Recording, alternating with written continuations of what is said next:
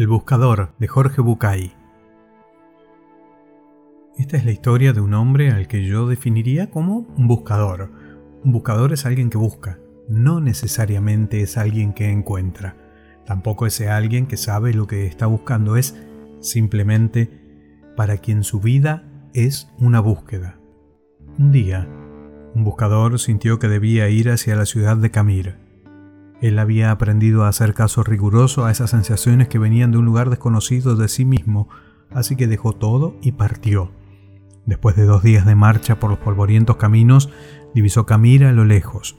Un poco antes de llegar al pueblo, una colina a la derecha del sendero le llamó la atención. Estaba tapizada de un verde maravilloso y había un montón de árboles, pájaros y flores encantadoras.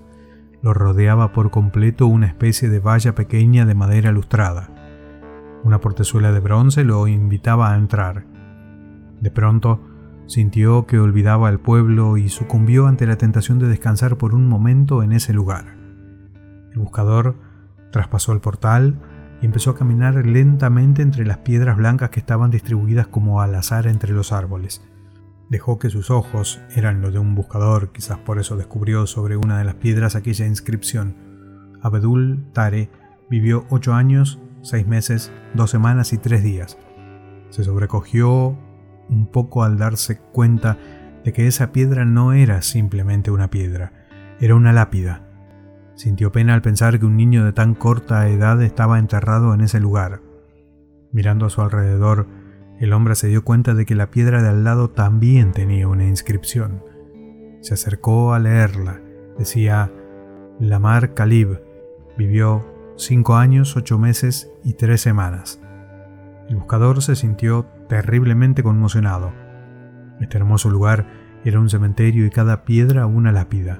Todas tenían inscripciones similares, nombre y el tiempo de vida exacto del muerto, pero lo que lo contactó con el espanto fue comprobar que el que más tiempo había vivido apenas sobrepasaba 11 años. Embargado por un dolor terrible, se sentó y se puso a llorar.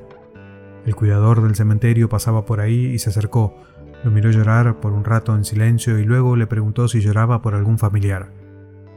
No, ningún familiar, dijo el buscador. ¿Qué pasa con este pueblo? ¿Qué cosa tan terrible hay en esta ciudad?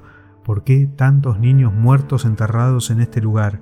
¿Cuál es la horrible maldición que pesa sobre esta gente que lo ha obligado a construir un cementerio de chicos?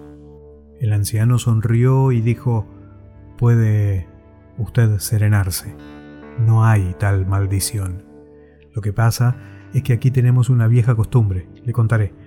Cuando un joven cumple 15 años, sus padres le regalan una libreta, como esta que tengo aquí colgando del cuello. Y es la tradición entre nosotros que a partir de allí, cada vez que uno disfruta intensamente de algo, abre la libreta y anota en ella a la izquierda qué fue lo disfrutado, a la derecha cuánto tiempo duró ese gozo. ¿Conoció a su novia y se enamoró de ella? ¿Cuánto tiempo duró esa pasión enorme y el placer de conocerla? ¿Una semana? ¿Dos? ¿Tres semanas y media? Y después, la emoción del primer beso, ¿cuánto duró? ¿El minuto y medio del beso? ¿Dos días? ¿Una semana? ¿Y el embarazo o nacimiento del primer hijo? ¿Y el casamiento de los amigos? ¿Y el viaje más deseado? ¿Y el encuentro con el hermano que vuelve de un país lejano? ¿Cuánto duró el disfrutar de estas situaciones? ¿Horas? ¿Días? Así Vamos anotando en la libreta cada momento. Cuando alguien se muere, es nuestra costumbre abrir su libreta y sumar el tiempo de lo disfrutado para escribirlo sobre su tumba, porque ese es, para nosotros, el único y verdadero tiempo vivido. Del libro 20 cuentos para pensar de Jorge Bucay, El Buscador